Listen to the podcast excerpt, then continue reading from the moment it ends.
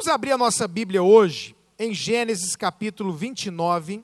É uma honra muito grande estar com vocês aqui, pastores. A gente quer muito ser bênção para vocês. Nós respeitamos muito o ministério de vocês, ouvimos falar. Estamos muito alegres de estar com vocês aqui. Gênesis capítulo 29, a partir do verso 16, se você quiser acompanhar ali no telão, que diz assim: Labão tinha duas filhas.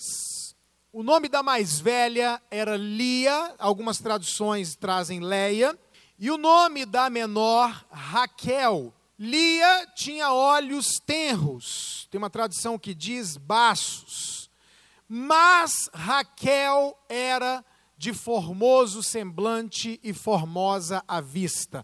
Tem uma tradução que diz formosa e atraente. Olha aqui para mim. Quando a Bíblia diz que a Lia tinha os olhos tenros, põe uma vírgula, coloca um mas e diz que a Raquel era bonita e atraente, em outras palavras, a Bíblia está dizendo que a Lia era feia, tá? Só para você saber, a Lia deveria ser feia, mas a Bíblia é poética para falar da feiura dela. Jacó, que não era bobo, amou quem? Raquel, e disse: Sete anos te servirei por Raquel, tua filha menor.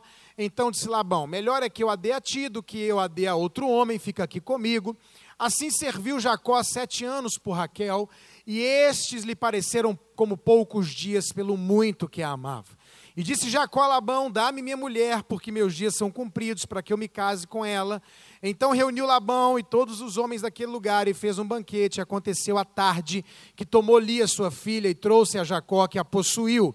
E Labão deu sua serva Zilpa, Lia, sua filha, por serva, e aconteceu que pela manhã viu que era Lia, pelo que disse a Labão: Por que me fizeste isso? Não te tenho servido por Raquel, porque me enganaste. Obrigado, Pai, por essa noite. Nós estamos aqui reunidos no teu nome, diante da tua palavra, diante da tua igreja de casais, e pedimos, Deus, fala ao nosso coração. Envia-nos a tua palavra, de modo que mais uma vez teu nome seja glorificado, demônios envergonhados e casais e famílias edificados em nome de Jesus. Diga amém. O tema da minha palavra hoje à noite, queridos, é como ter o casamento dos meus sonhos. Como ter o casamento dos meus sonhos. Como a pastora Maírla disse, nós trabalhamos com casais e família há mais de 20 anos. E eu posso dizer para você, sem dúvida nenhuma, que infelizmente a maioria dos casais casados, independente de serem cristãos ou não, estão com algum nível de frustração no casamento. Existe frustração da parte da maioria das pessoas que se casou e a maioria das pessoas frustradas tem até um nível de frustração alto, tipo, às vezes você esperava, eu estou dando um exemplo, né, encontrar dez coisas no casamento e encontrou sete, oito. Tem frustração, mas é num nível pequeno. Outros esperavam encontrar dez, encontraram seis, cinco, outros duas, três. E aí os níveis de frustração são diferentes, mas a maioria se encontra frustrado com o casamento. E por que isso acontece? Entre outras coisas, acontece porque há uma grande diferença entre o sonho e a realidade. Uma coisa é aquilo que eu imagino que é o casamento, uma coisa é o que eu sonho que eu vou viver em família, uma coisa é o que eu imagino que vai ser a minha vida com aquela pessoa, outra coisa é a realidade, o dia a dia, a convivência. Uma coisa é o ideal, outra coisa é o real. Agora, Dentro dessa situação de sonho e realidade, eu quero dizer para você que, com certeza absoluta, Deus quer e é possível que a gente tenha um casamento dos sonhos. Um casamento que nunca, jamais existirá na face da terra perfeito, mas um casamento que vale a pena, um casamento bom, um casamento gostoso, um casamento que nos faz dizer que se cumpre a Bíblia e nós vivemos vida e vida com abundância, e claro, isso envolve o casamento e a família. Eu quero aproveitar essa história do Jacó, e já que ele casou com duas mulheres, eu quero fazer da Lia a representação da realidade. E eu quero fazer da Raquel a representação do sonho. Raquel representa o sonho, Lia representa a realidade. E se a gente parar para ver essas duas mulheres, começando pelo nome, todo mundo aqui sabe que o seu nome tem um significado, não é verdade? Então, por exemplo, Maísa é o nome da minha filha mais velha, significa pérola. Bianca é o nome da minha filha, segunda filha, que significa pura, branca. Raquel significa ovelha mansa, ovelha tranquila. Quem tem o nome Raquel, o significado do nome Raquel é ovelha, ovelha mansa, ovelha tranquila.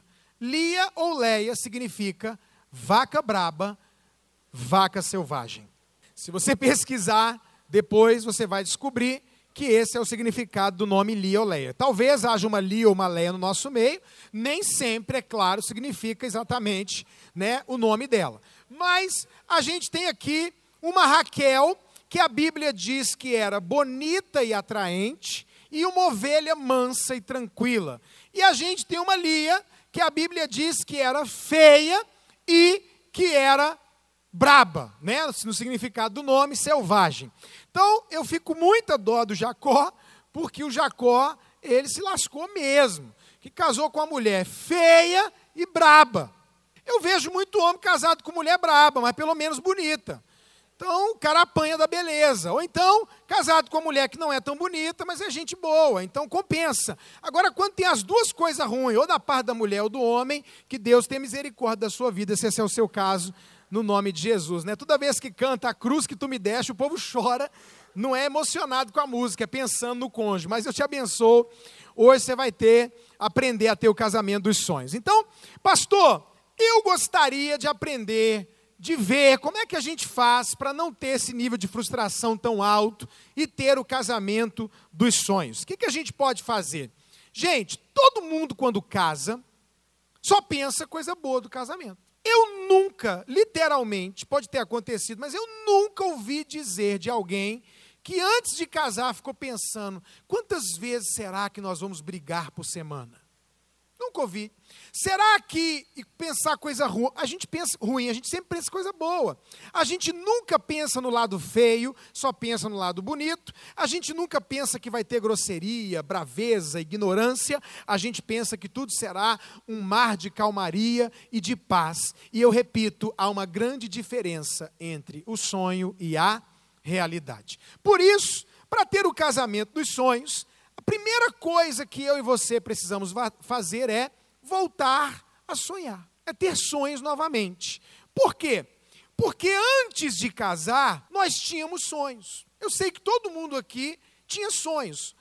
8 anos, 12 anos, 16 anos, 20 anos, sonhava com o marido, sonhava com a esposa, imaginava como é que seria essa pessoa, né, e alguma coisa do tipo. E muitas vezes quando a gente casa e começa a enfrentar os problemas e as durezas do dia a dia do casamento, a tendência é ir empurrando a vida com a barriga e deixar os sonhos morrer. Mas hoje eu preciso que você tenha coragem de voltar a sonhar. E aí eu queria te perguntar: qual era o seu sonho antes de casar? Não qual é a sua realidade, que ela está aí do seu lado. Mas qual era o seu sonho? O que, que você sonhava? Pastor, eu sonhava em casar com uma loira. Esse era o meu sonho. Eu via as mulheres da televisão, do filme, de Hollywood, eu imaginava eu casando com uma loira. Não, pastor, eu imaginava eu casando com uma morena, uma negra, uma japonesa, né, uma canadense. Não, pastor, eu imaginava eu casando com um cara de academia, grande. Eu queria um bombadão, fortão, musculoso. Esse era o meu sonho. Não, meu sonho, pastor, era casar com uma pessoa da minha porque eu sou muito baixinho. Eu não queria uma mulher muito alta, não. Eu queria uma mulher do meu tamanho. A minha filha mais velha, ela mede mais de 1,70m. E ela diz assim para mim, papai, ora por mim, eu quero muito casar com um homem que eu possa usar salto alto. Eu não quero casar com um homem que se eu colocar o salto, ele fica menor do que eu. Esse é o sonho dela. Nós não sabemos qual será a realidade. Né? Então, às vezes, seu sonho era casar com uma pessoa alta, baixa, normal. Né? Não, pastor, não gosto de homem grande, não. Eu gosto de homem fofinho, gordinho, que parece um ursinho de pelúcia, né? que eu pego, aperto. Ah, eu gosto disso. Cada um tem seu gosto, né? não? Então, você podia você tinha seus sonhos, você imaginava como é que seria o, fisicamente a pessoa com quem você sonhou um dia, homem ou mulher. Também talvez você tenha pensado nessa pessoa emocionalmente. Porque você, de repente, é uma pessoa muito elétrica e pensou, eu preciso casar com alguém mais equilibrado, mais calmo, né? Eu falo demais, pastor, tem que casar com alguém mais calado, senão vai ser uma guerra. Se eu ficar, não, pastor, eu tenho que casar com alguém que fala, é o contrário, porque eu não falo. Se casar nós dois, vai virar duas múmias dentro de casa, não pode. Tem que ter alguém que fala nessa história. Eu queria um homem decidido, pastor, que resolve, que vai, que parte para cima. Ah, pastor, eu não sei como é que você imaginava essa pessoa emocionalmente, alegre, calma, né, tímida, para frente? Eu não sei como é que era o seu sonho. Talvez você sonhou em casar com um pastor. Meu sonho era casar com um pastor, um homem de Deus, alguém do louvor. O pastor não precisava ter ministério, não, mas tinha que ser da igreja, envolvido, crente, mulher de Deus, homem de Deus. Como é que você imaginava essa pessoa a nível espiritual? Você imaginava financeiramente, pastor, eu queria ter casado com um homem rico. Meu sonho era casar com um cara cheio da grana, para eu ter vida, ó, de madame, vida boa, sem preocupar. Pastor, eu é que queria ter encontrado uma mulher rica na minha vida. Ah, meu Deus do céu, queria ter casado com uma mulher rica. Ou então, não, pastor, eu não queria rico, não, eu queria era pobre mesmo. Eu queria um bem pobre, eu queria que tivesse goteira, aquela desgraceira. Sabe por quê? Que eu queria ter um testemunho para contar de a gente veio lá da pobreza e agora nós estamos prósperos, né? Eu não sei. Eu não sei qual era o seu sonho antes de casar. Eu não sei como é que você imaginava essa pessoa, mas eu sei qual era o sonho de Jacó. E a Bíblia diz que o, o sonho de Jacó se chamava Raquel. E a Bíblia diz que Jacó trabalhou sete anos por Raquel, e que esses sete anos pareceram para ele como poucos dias. Por quê? Porque você vai lembrar que quando a gente namorava, quando a gente estava apaixonado e sonhando, o tempo voava. Pessoas apaixonadas, o tempo voa. Não é verdade? Conversam no telefone horas e horas. O cara está aqui, o telefone tocou, é a namorada dele, é a paixão dele. Ele para o que está fazendo, ele fala, pode atender aqui e tal. Ele encosta, ele para e conversa. Eu sei que tem muita gente aqui que está dando para ver que é da minha época, quando não tinha celular ainda. E a gente ligava dos telefones de casa e as contas vinham astronômicas. Meu pai e minha mãe queriam me matar, mas a gente ligava e ficava duas, três horas no telefone telefone conversando, e dessas três horas, 30 minutos, era só para desligar o telefone. Desliga você, desliga você. Vamos desligar junto? Um, dois, três e você não desligou. Meu Deus, quem assume que fez isso aqui? Fala a verdade, quem fez isso? Eu fiz. e ficava e conversava, né? Não, você pode pegar amanhã o culto de domingo, acabou o culto aqui, vai lá para a porta, um casal de namorados, se for seu filho, sua filha, senta aqui e fica para você ver a hora que ele fala, vamos embora. Não fala não. E fique, converse, e fique. Você põe ele dentro do carro, ele já começa no WhatsApp e continua a conversa. Chega em casa, continua a conversa. E a gente não lembra, mas a gente fica perguntando, gente, esse assunto não acaba, né? não tem outra coisa para fazer. Mas por quê? Porque quando a gente está apaixonado, queridos, o tempo voa. Você vai comer com a sua namorada num restaurante, meu Deus, e fique, fique, fique, bate papo e ouve, e o tempo vai embora. Por isso que o Jacó, ele diz que sete anos para ele pareceram como poucos dias. Outra coisa, por que, que ele trabalhou sete anos e isso não foi pesado para ele? Porque quando nós estamos apaixonados, todo esforço que a gente faz para conquistar a pessoa, não parece pesado. Não parece. Você pode observar que tem gente que não consegue emagrecer, apaixonou, emagrece. Não é verdade? Tem quantas pessoas antes do casamento, antes da lua de mel, antes de começar a namorar, viu que vai perder, que não tem jeito, cuida do corpo, vai para academia e corta mesmo, emagrece. Os homens têm a capacidade, na época que estão apaixonados, querendo ganhar uma namorada, alguma coisa, de tomar banho e escovar o dente todo dia. É impressionante. Os caras andam com house no bolso, o tempo inteiro, vai chegando perto da casa da menina, house na boca, está todo mundo preocupado com a aparência, não é verdade? Todo mundo se cuidando, todo mundo é, se arrumando, as mulheres capricham no, no, na maquiagem, no cabelo e não sei o quê. Lá em Brasília, não sei se, se isso existe aqui, mas lá em Brasília, as mulheres põem aquele sutiã que levanta tudo. E lá em Brasília tem um negócio chamado Bundex. Já ouviu falar nisso? Alguém já ouviu falar nisso aqui?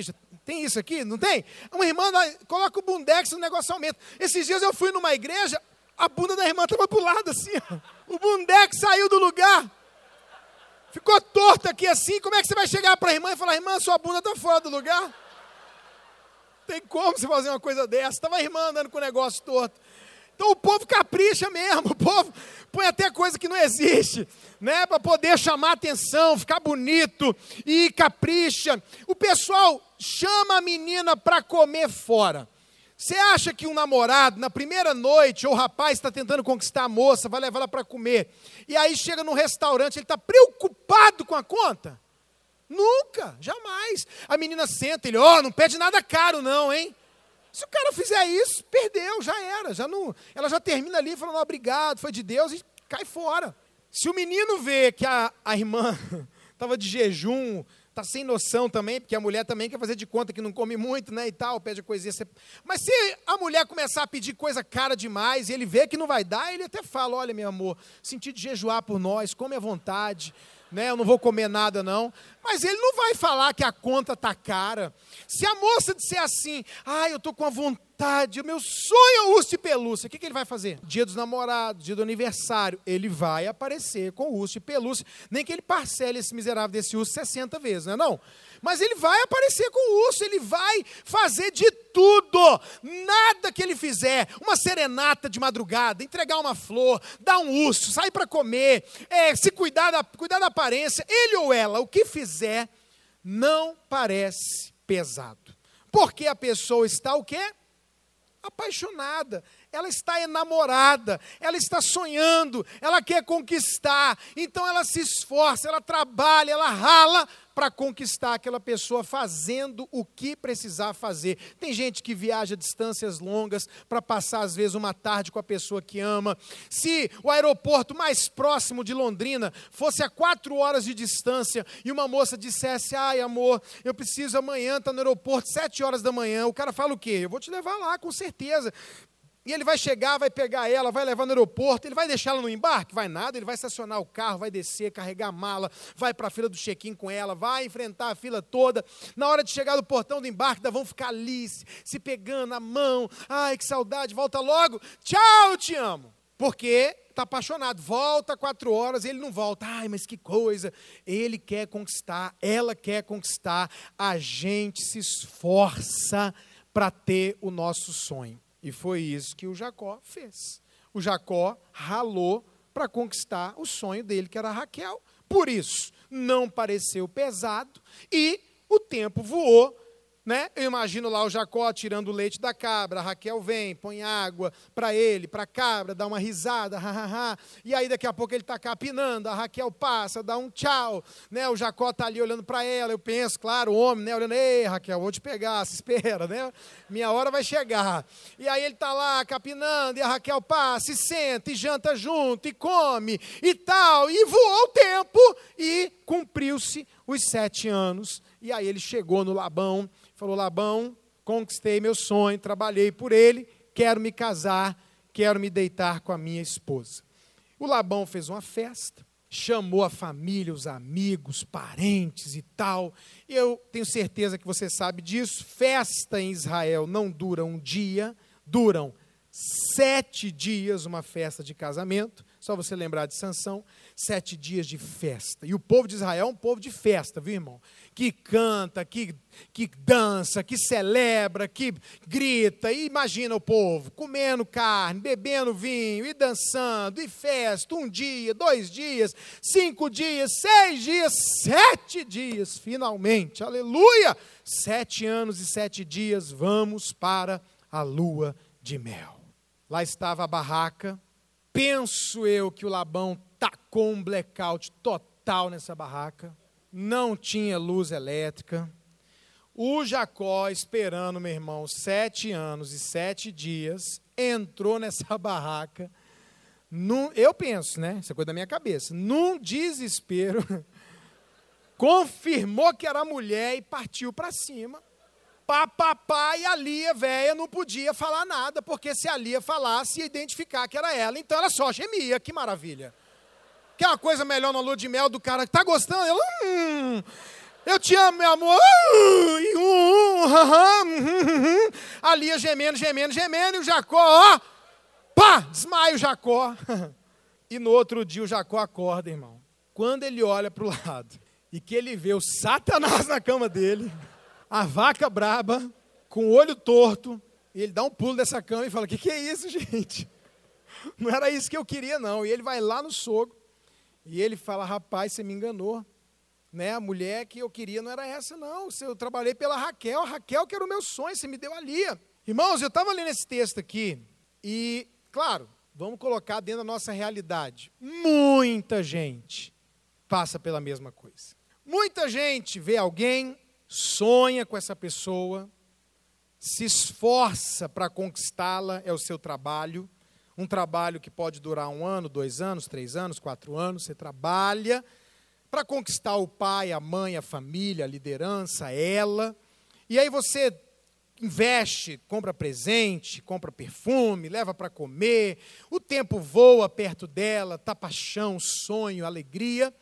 E então você conquista o direito de se casar com essa pessoa, assim como Jacó. Então você marca o casamento e chama os amigos, os parentes, os familiares.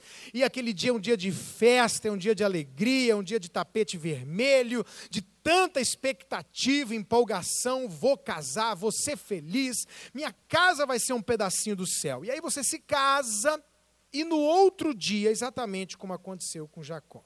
Esse no outro dia para mim e para você, esse no outro dia para nós, pode não significar literalmente no outro dia.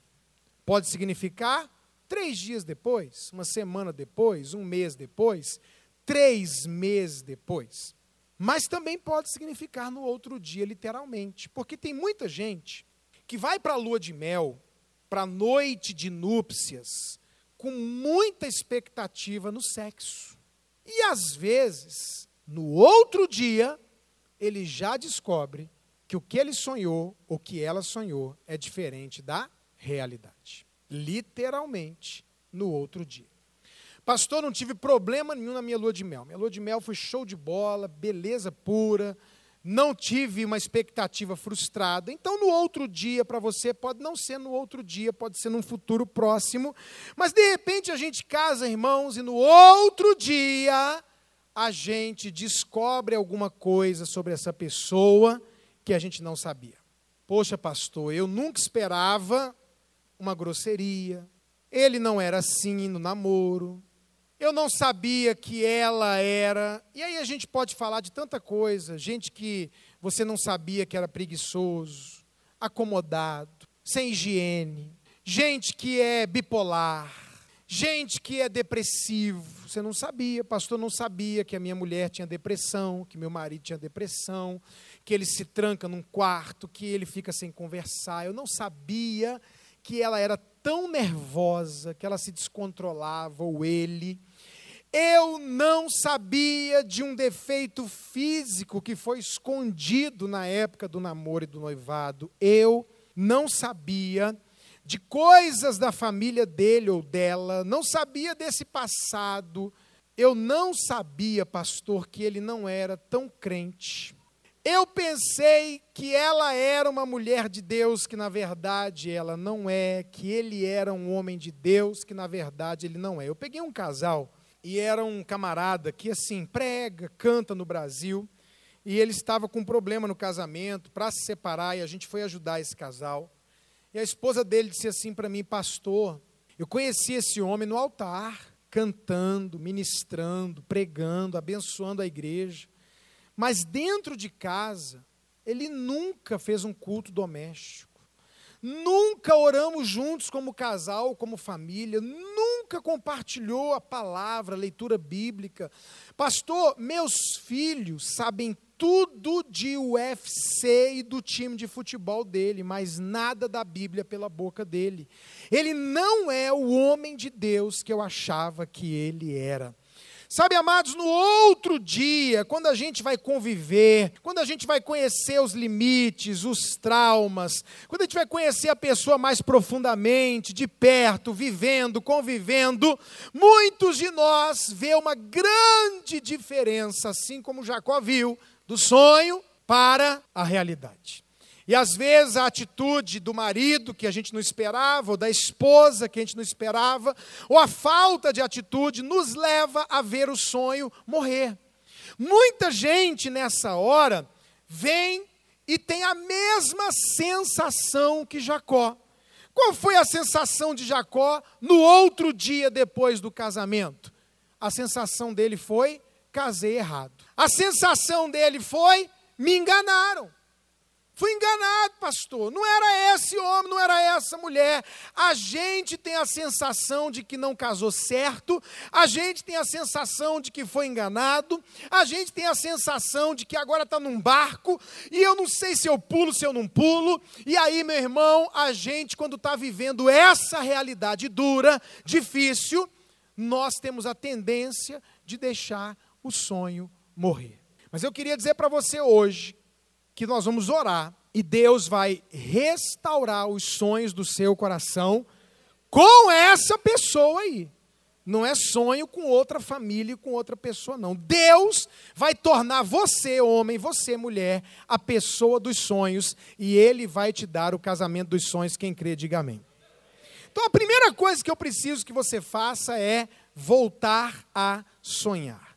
Segunda coisa, eu preciso que você para ter o casamento dos sonhos, assuma a responsabilidade. Eu queria que você olhasse para o seu marido, para a sua esposa, fizesse cara de profeta, estendesse o dedo assim, pode fazer o que eu estou falando, estende o dedinho assim, olha para o seu marido, para a sua esposa e diga assim: a responsabilidade é sua. Sabe qual é a tendência do ser humano, irmãos? Quando as coisas não estão boas, quando as coisas não vão do jeito que a gente quer, nós sempre arrumamos um culpado. Eu não estou bem espiritualmente, a culpa é da igreja, é do pastor. Financeiramente, é da Dilma. Não estou bem em alguma coisa, a culpa é do meu pai, que não teve presente, da minha mãe, que me bateu demais, do meu tio, que me violentou. E nós vamos sempre colocando a culpa dos nossos fracassos, das nossas crises e das nossas dificuldades nos outros. Eu posso falar a verdade para você aqui, não só no casamento, mas em qualquer área. Posso, querido, com todo amor e carinho? Essa atitude de responsabilizar os outros é imatura. É uma atitude que não vai deixar você ir para frente. Pessoas que avançam, que rompem, que voam como águias, elas aprenderam que elas precisam parar de responsabilizar os outros, parar de responsabilizar o passado e elas precisam assumir a responsabilidade. Eu posso ouvir um amém por isso? O apóstolo Paulo diz assim: esse é o conselho que eu quero deixar para você, esquecendo-me das coisas que para trás ficam, eu sigo para as que estão diante de mim. Então, meu irmão, meu pai foi ausente, meu pai ah, separou da minha mãe, eu tenho uma história para te contar, mas eu não posso ficar pelo resto da minha vida escravo das minhas emoções, ao sabor da alma, preso às circunstâncias, olhando para o que não aconteceu, para o que não fizeram. Eu preciso, com a ajuda de Deus, assumir o controle e ir para frente, deixando o que é para trás, para trás, em nome de Jesus. E a gente tem a tendência de, quando começa a ter problema no casamento, fazer a mesma coisa que o Jacó fez. O Jacó correu logo no sogro e falou: a culpa é sua. E quando a gente lê a Bíblia, a gente diz: a culpa é do Labão. Não é, não. Mas não é mesmo. Porque lá no verso 26, que a gente não leu, a Bíblia diz assim: ó, o Labão, 25, você me enganou, rapaz. Eu casei, eu lutei, eu trabalhei pela Raquel, você me deu a Lia. Você me enganou. O que, que o Labão respondeu no 26? Não, Jacó. Aí aqui é uma expressão que vai ser muito importante para nós aqui. Leis do casamento. Existem leis do casamento. Você pode dizer isso comigo? Leis do casamento. Uma das leis do casamento aqui nesse país, senhor Jacó, é que eu não posso casar a mais nova antes de casar a mais velha. O pastor, mas o Labão não teve a sua parte de safadez, de malandragem? Não, teve. Mas existia uma lei. Não foi o Labão que inventou a lei, já tinha um princípio. Aqui não se costuma casar a filha mais nova antes de casar a mais velha. A Bíblia não fala isso, irmãos. Mas vamos tentar imaginar o diálogo se ele acontecesse. Eu sou o Jacó, eu sou o Labão. Ô Labão, por que você não me avisou isso? O Labão respondeu: Eu pensei que você sabia, não é não? E aí, se o Jacó falasse assim, mas por que, você não falou? Eu ia falar se fosse lá bom rapaz, eu pensei que ia aparecer um doido para casar com a Lia antes, mas não apareceu. E se não apareceu ninguém, no dia da lua de mel é que eu não vou te falar nada. Então o Labão teve a sua parte, porém o Jacó também teve a sua, porque o Jacó deveria ter procurado saber sobre as leis do casamento. E esse é um problema que a gente passa. Nós casamos, irmãos, mas nós não procuramos saber a lei do casamento. Eu tive no Japão em abril do ano passado pregando. Deixa eu te contar uma lei do casamento no Japão que assusta as mulheres do Brasil. Homem e mulher casaram e tiveram um filhinho japonês. Vamos separar, vão para a corte. Aí chega na corte, a mulher não abre a boca, não fala, mulher não fala nada. O juiz pergunta para o marido: Você quer ficar com o filho? É ele que decide. Se ele disser quero, acabou, vai ficar. Ah, mas ele é pedófilo, ele é doido. Não existe. Não tem conversa. Lá é o marido que diz se ele vai ficar ou não com o filho. Vou ficar, pronto. Não, eu não quero ficar com o filho. Aí o juiz pergunta: e você quer pagar a pensão? Aí ele diz assim: não. Se você não quer pagar a pensão, então você está proibido de ver os seus filhos. É a lei. Tá bom, mas ele não paga. Eu vou pagar a pensão, então vamos estabelecer os dias que você vai ver o filho. Aí vai uma brasileira lá para o Japão, casa com japonês, tem um filho japonês com japonês, separa do japonês e vai para o juiz achando que está nas leis do Brasil. Aí eu vou explicar para o juiz por que, que o filho tem que ficar comigo. E o advogado vai dizer: não, a senhora não vai falar nada. Quem vai decidir tudo é ele. Como assim? Aí ela vai dizer: Eu não deveria ter procurado saber. Então, sabe por que, que às vezes a gente tem problema no casamento? Porque nós não estamos cumprindo as leis do casamento. Eu não estou fazendo a minha parte, você não está fazendo a sua. Aí a gente arruma um culpado. O Jacó botou a culpa no sogro. Tem gente que tem a capacidade de colocar a culpa em quem? Em Deus. Uma mulher falou para mim assim, pastor, eu orei, eu jejuei. Por que, que Deus deixou eu casar com essa miséria, pastor? Em outras palavras, a culpa é de Deus. Ele deveria ter me avisado que não era para eu casar com ele. Porque eu orei e jejuei. Quando a gente não culpa Deus, culpa o pastor. Você já recebeu a culpa? Eu já.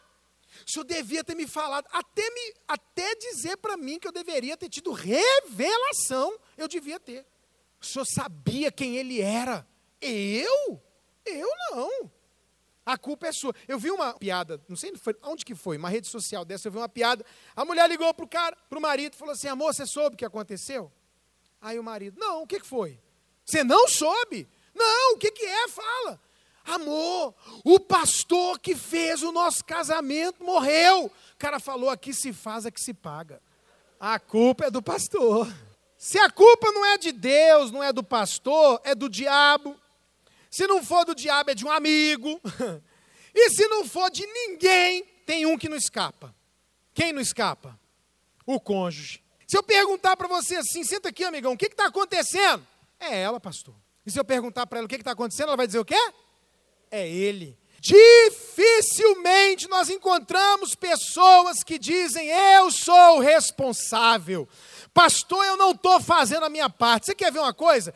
Eu vou criar uma situação aqui, depois os pastores vão resolver esse problema. Eu vim aqui para jogar bomba. Eu vou jogar duas bombas e no final uma nuclear aqui hoje. E eu nem vou desfazer essas bombas dessa vez. Você quer ver uma coisa?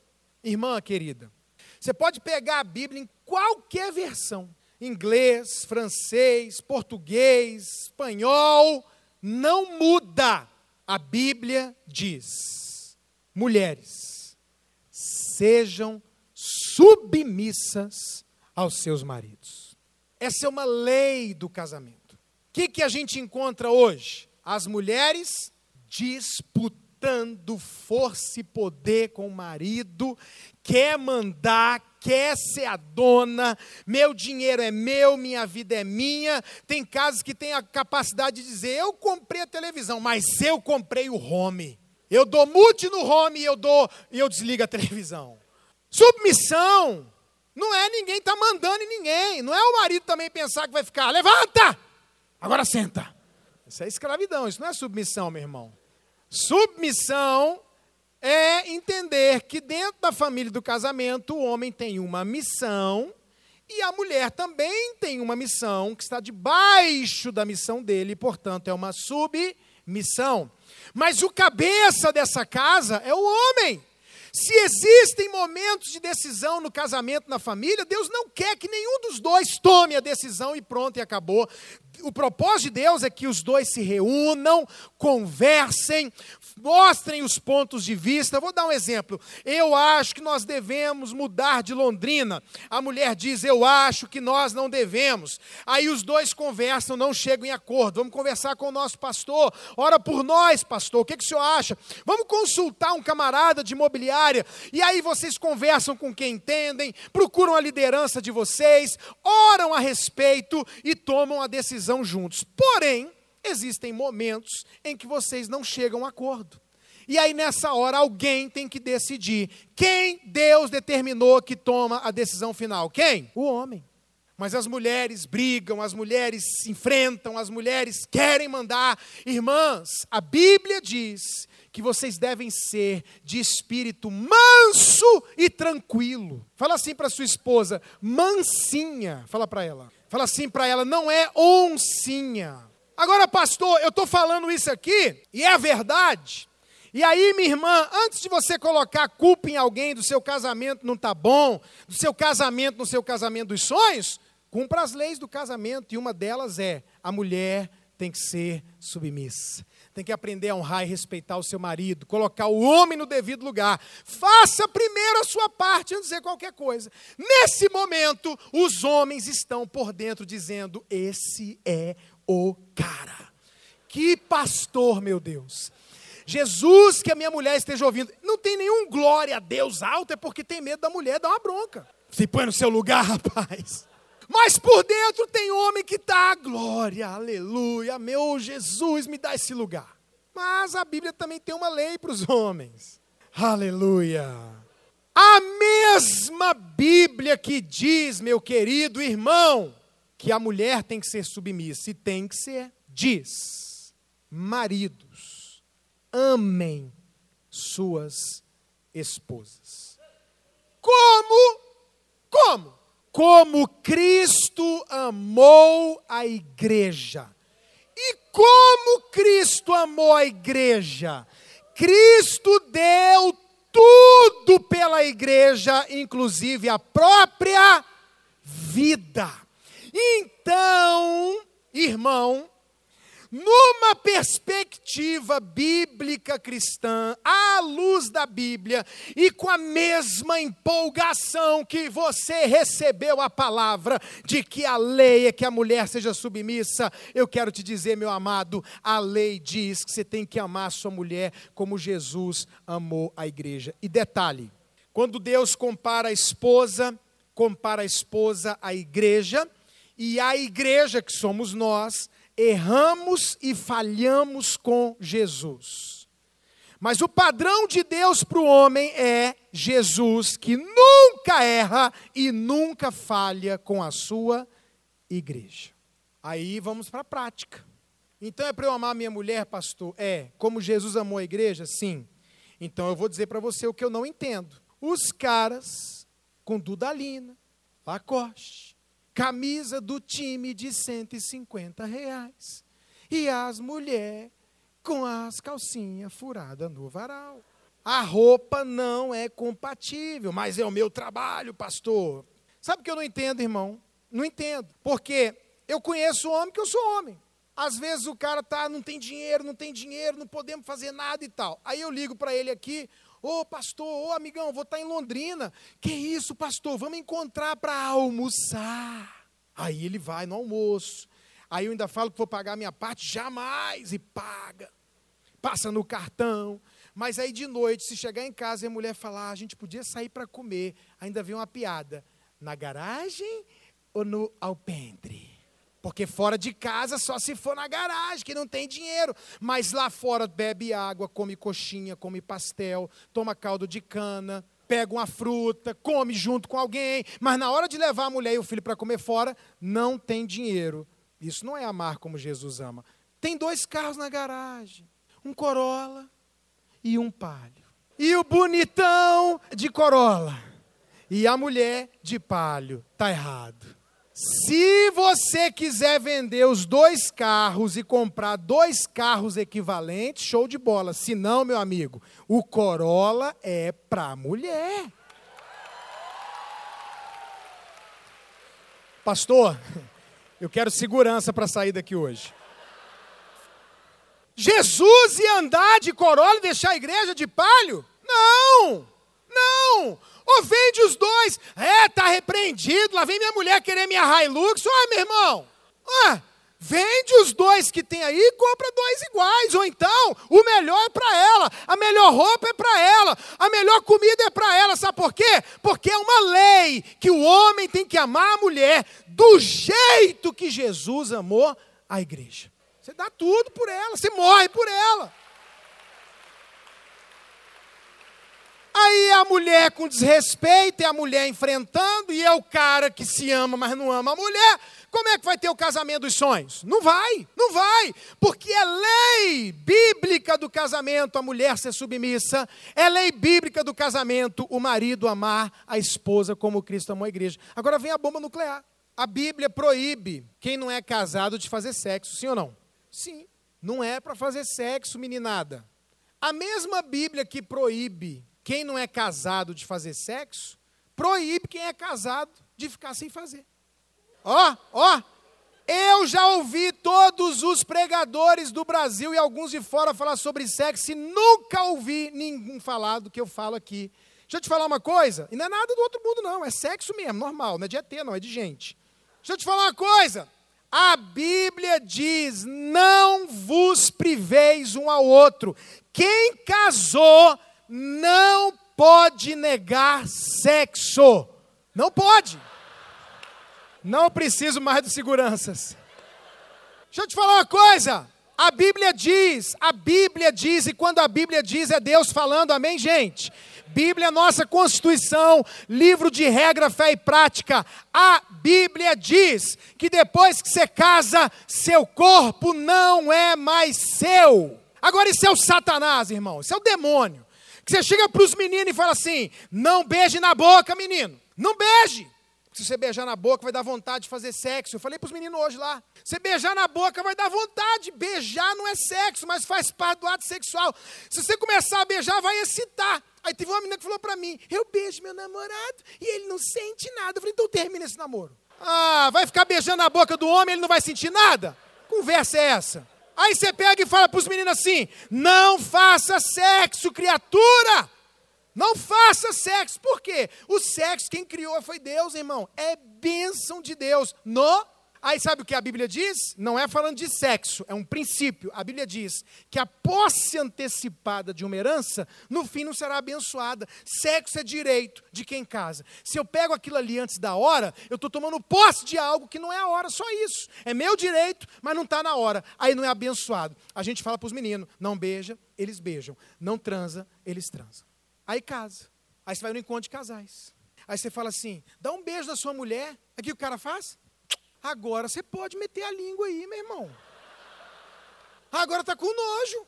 Não beija mais na boca, não. Fala se não é verdade. A gente fala lá, não beije. Fica beijando. Casou, é uma luta para fazer no encontro de casa. Dá um beijo de. Agora enfia a língua aí, limpa, taca na garganta. É, vai lá. Mas não faz. Agora você pode fazer sexo. Ah, cansei. Mulher passa pelado, cara. Sai da frente, sai da frente.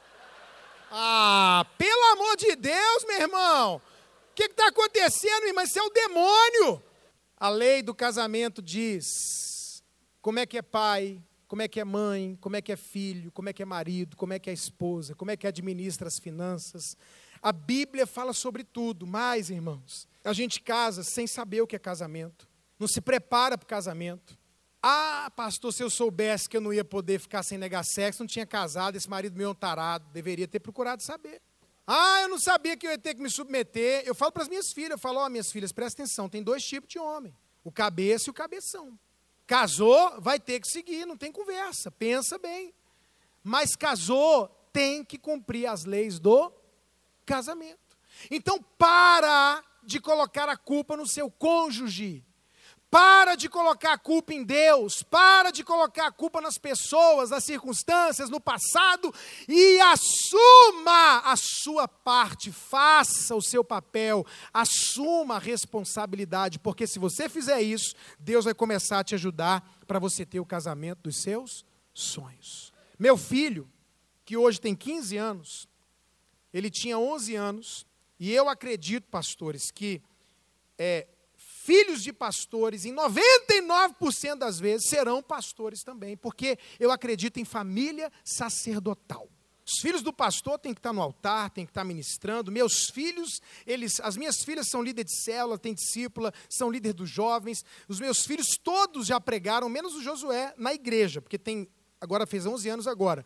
Mas todos já pregaram, a Maísa prega, a Bianca prega, é uma bênção, são usadas por Deus. A gente vai para o Japão agora em dezembro, vai a família inteira, já tem agenda para um, para outro, todo mundo pregar. É família sacerdotal. Meu filho de 11 anos chega em mim e diz assim, papai, Deus me deu uma mensagem para o senhor pregar. Eu falei, ué, Ricardinho, se Deus te deu uma mensagem, você que vai pregar, amigão. Eu? É. Ele ficou num misto de alegria e desespero, né?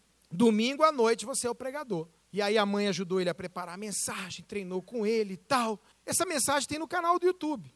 Tem mais de 3 mil acessos à mensagem do Ricardinho. O tema é Deus não tem nada a ver com isso. É o tema da mensagem. Ele começa chorando, ele fala: Você, problema financeiro, fica colocando a culpa em Deus, Deus não tem nada a ver com isso. Você não dizima, você não administra bem seu dinheiro e a culpa é de Deus. Eu sei que ele chicotou, e eu sei que uma hora ele falou assim: Você, com problema no casamento, colocando a culpa em Deus. Quem casou? Foi você ou foi Deus? A culpa não é de Deus, a culpa não é de ninguém. Cumpra as leis, faça a sua parte, assuma a responsabilidade. Amém? E por último, a gente tem que entender que além de voltar a sonhar e assumir a responsabilidade, conhecer as leis do casamento, ler, ouvir, aprender, participar de eventos como esse, encontros de casais, congressos de família, eu preciso aprender que primeiro vem a realidade, depois vem o sonho. Quando Jacó conversou com Labão, Labão disse assim para ele: Jacó, a culpa não é minha, existe uma lei, não posso casar a mais nova antes da mais velha. Mas você quer o seu sonho, Jacó? Você quer a Raquel? Quero. Então faz o seguinte: volte a trabalhar. E essa é a palavra que eu tenho para você hoje, irmão, irmã, meu querido, minha querida. Se você quiser o casamento dos seus sonhos, você precisa voltar a trabalhar. Grande mal das pessoas: casamos e paramos de trabalhar. Você pode encontrar um cara que engordou depois do casamento e falar para ele: rapaz, mas tu tá muito gordo. Ele vai dizer: já casei. Tem gente que brinca, enganei quem eu tinha que enganar. E é verdade, é verdade. A gente trabalha e acha que o trabalho que teve para conquistar o sonho é o trabalho da manutenção do sonho, mas não é. Você quer, Raquel? Quero. Então volte a trabalhar. Sabe qual é o problema, irmãos? Problema é que a gente orava antes de casar, casou e parou de orar. Deus, me ajuda, não deixa eu errar, a gente ora por mim, Senhor, será que é ele, será que é ela, abençoa meu namorado, enfim, casou, parou de orar. Poucas esposas, com exceção daquelas que estão orando pela salvação do marido, oram pelo esposo. Jesus, eu quero abençoar meu marido hoje, colocá-lo na tua presença. Poucos maridos oram pela esposa. Nós paramos de orar. Orávamos e não oramos mais, paramos de trabalhar. Sabe qual é o problema, irmãos? Parou o romantismo. Antes de casar, florzinha, cartinha, mensagenzinha, serenata e sei lá mais o que. Casou, o cara vira uma secura sem fim, não há romantismo, não pega na mão, não beija, não namora. Parou o romantismo. Quer ter o casamento dos sonhos? Volte a trabalhar. Sabe qual é o problema? Parou o respeito. Difícil a namorada, uma noiva está gritando com, com o namorado, com o noivo, falando coisa feia, desrespeitando, até na hora da piada. Você vê um namorado contando uma piada, a menina ri. Casou, o cara vai contar uma piada, a mulher fica do lado. Só volta fazer um. Aí fala mal, fala coisa pesada. Parou o respeito. Parou o respeito. Respeitava trabalhou respeitando para conquistar, parou o respeito. Parou de cuidar do corpo, gente, me perdoa, eu vou olhar até por cima. Casou, meu Jesus. Gordou, enfeiou, não raspa mais nada. É uma sujeiraiada, é feijão no dente. Oh, deixa eu contar para vocês. Eu tinha 67 quilos quando eu casei, eu jogava polo aquático, basquete, academia. Fui para 98 quilos. Hoje eu estou com 80, porque afetou minha saúde e hoje eu tenho uma alimentação que eu cuido. Minha esposa, quando um dia viu minha foto gordo e magro, meu Deus, eu nunca te vi assim. Ela, de fato, não se importava de eu estar gordo. Mas tem gente que se importa. Você tem que perguntar para o seu marido, para sua esposa. Tem que perguntar. Por quê? Porque especialmente homem, irmã, é atraído pelo que vê. E me perdoa, me perdoa dizer isso, mas eu trabalho com casais. Aí de vez em quando eu pego um caso de uma mulher que foi traída. Aí ela emagrece de tanto sofrer. Não é melhor emagrecer para não sofrer? Emagrece para reconquistar o marido. Porque que hora quer ficar bonita para o marido? Não, trabalhe pelo, pelo seu casamento agora. Meu irmão, se para sua mulher isso é importante, cuide-se. Problema é que a gente casa e para de trabalhar. Antes de casar, ninguém arrota, ninguém peida, irmão. Ninguém. O cara começa a suar. A menina, o que foi? Não, nada. Ele vai muito lá. Não vai, não. Fica se segurando lá. No máximo na mesa. Um... Ai, desculpa. Aí casa, viram a rotação, a peidação. Não, tem gente, oh, irmão, deixa eu te falar. Quando você entrar no banheiro, tranca a porta. Ninguém precisa ver você no banheiro. Essa é a única intimidade que você não deve compartilhar com ninguém. Porque é altamente broxante ver a mulher lá assim, ó. E ver um homem pelado no vaso, meu irmão, é a visão do apocalipse. Deus que me livre de um negócio desse. Aí a mulher entra no quarto, tá o cara lá. Não, não, faz isso não. Eu, eu preguei uma mensagem dessa no São Paulo, em algum lugar, a mulher não aguentou, levantou e falou: Pastor, meu marido me chama para ver. Amor é uma obra de arte, vem cá para você ver. Está repreendido. Acabou a gentileza, pedido de perdão, atenção. Acabou a atenção, não dá atenção. Aham, rápido. Tá, tá. O que, que é? Fala rápido. Nossa, fala demais. Por isso o casamento não é o casamento dos sonhos. Para ter casamento dos sonhos, irmãos, a gente vai ter que ouvir a palavra de Labão. Você quer a Raquel? Você está com uma realidade. Quer a Raquel? Quero. Volte a trabalhar. Volte a se esforçar. Quando Deus falou com Josué que ele ia herdar Canaã, ele disse assim para Josué: Josué, Canaã é sua, você vai precisar se esforçar. Para ter casamento dos sonhos, tem que se esforçar. Ter família boa dá trabalho.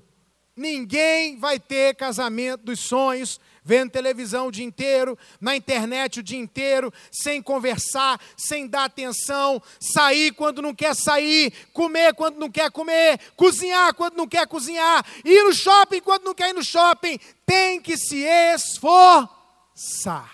Vai exigir de você trabalho. Amém, gente?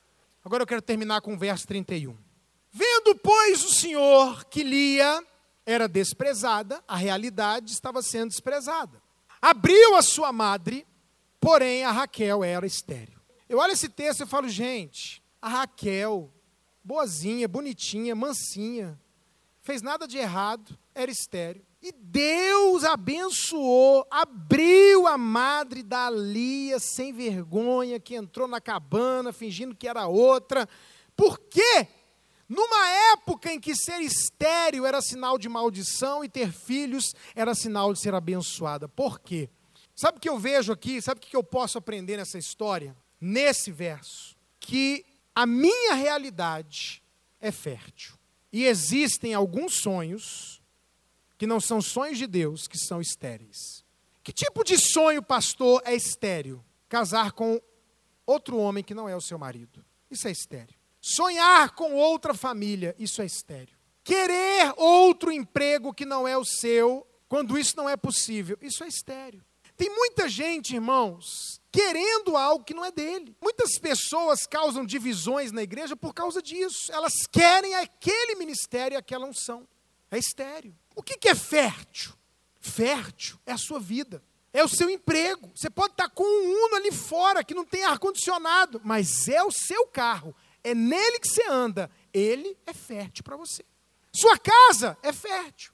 Eu queria aquele colchão de 12 mil reais que você deita, puxa o pH ruim, cura tudo, faz massagem, esquenta. Mas eu não tenho dinheiro para comprar esse colchão ainda não, irmão. Então eu fico com o meu, pode estar rasgado, mijado, é o meu colchão. É nele que eu durmo. Ele é fértil. Esse colchão que você tem aí de 12 mil, para mim ele é estéreo hoje em dia. Ah, eu estou com raiva que eu não tenho aquele colchão, vou queimar o meu, vou dormir aonde? Ah, eu queria ser pastor dessa igreja aqui. Eu não queria ser pastor em Brasília, não. Queria ser pastor dessa igreja aqui. Isso é estéreo. Isso é sonho bobo. Eu queria ter outra esposa. Isso é estéreo. Ah, eu queria ser filho de outro pai. Isso é estéreo.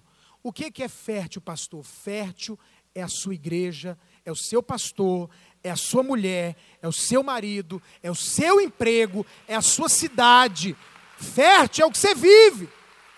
Não adianta querer o corpo de ninguém, a unção de ninguém, o ministério de ninguém, o cabelo de ninguém, o corpo de ninguém. Você tem o que você pode ter. O melhor que você pode ter, você tem. Agora, torne a sua realidade um sonho.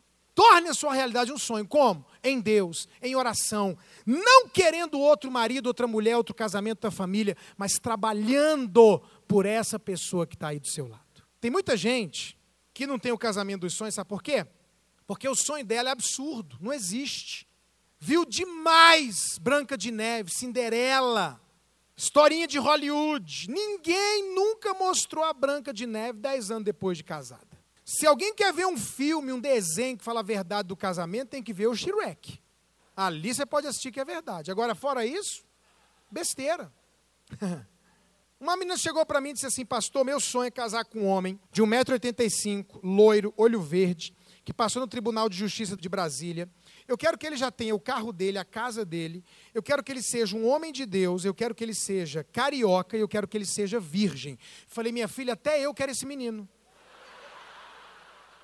Uai, 1,85m, loiro, olho verde, Tribunal de Justiça, carro, casa. Crente, homem de Deus, santo, maravilhoso. Minha filha, está solteira até hoje, coitada.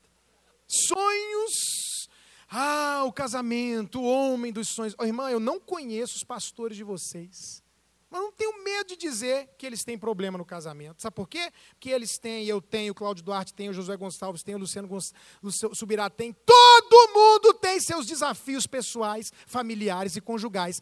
Não existe homem ideal, mulher ideal, casamento perfeito, família perfeita.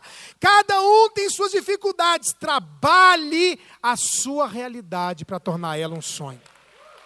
Ah, pastor, eu não tenho mais força, eu não acredito. Eu vim aqui dizer para você que é possível ter o casamento dos sonhos. Mas eu preciso falar a verdade: se você não estiver disposto a voltar a trabalhar, contente-se com a sua realidade. Porque para ter o casamento dos sonhos, vai ter que voltar a trabalhar. Vamos fazer uma oração? Fica de pé no seu lugar. Talvez você desistiu de sonhar, hoje é dia de voltar a sonhar. Ah, a gente brigou antes de vir para cá, pastor. Irmão, pensa numa coisa que vai irritar o Satanás, é você pedir perdão, se reconciliar, ficar na bênção hoje, aproveitar o Brasil que foi campeão, é ouro, o culto foi uma bênção, você vai voltar a trabalhar, vai ter o casamento dos sonhos, repreende o demônio com atitude, volta a sonhar, assume sua parte, seu papel, sua parte. Não cobra nada de ninguém sem primeiro fazer a sua parte. E saiba que primeiro vem a realidade, depois o sonho. Feche seus olhos, por gentileza. Queria chamar minha esposa aqui, ela vai orar por você, vai abençoar seu casamento.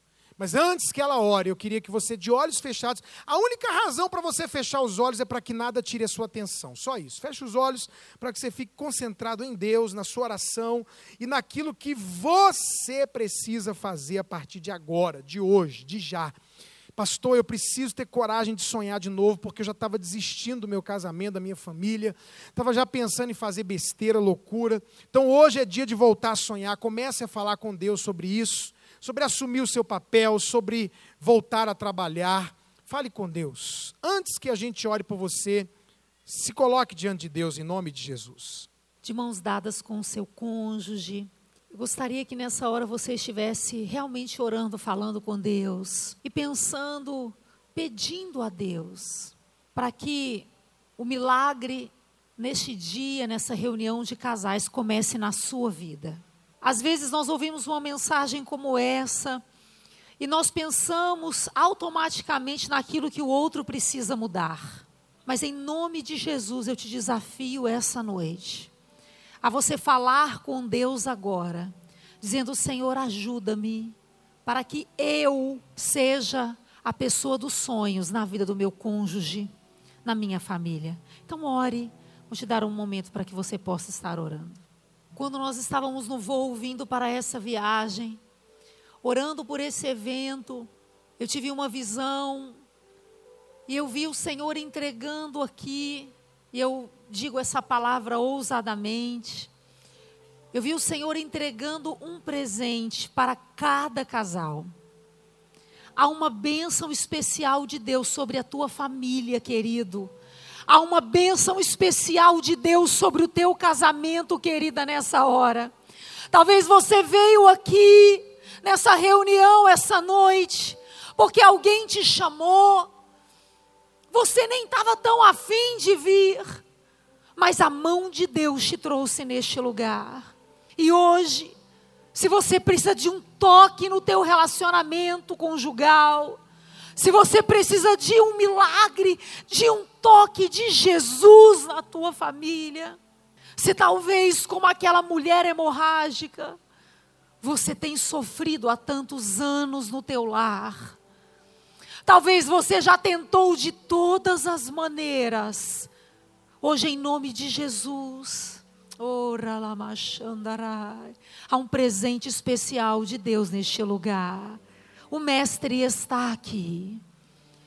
Toque nas vestes de Jesus. Deixa Ele te curar, sarar o teu lar e a tua família.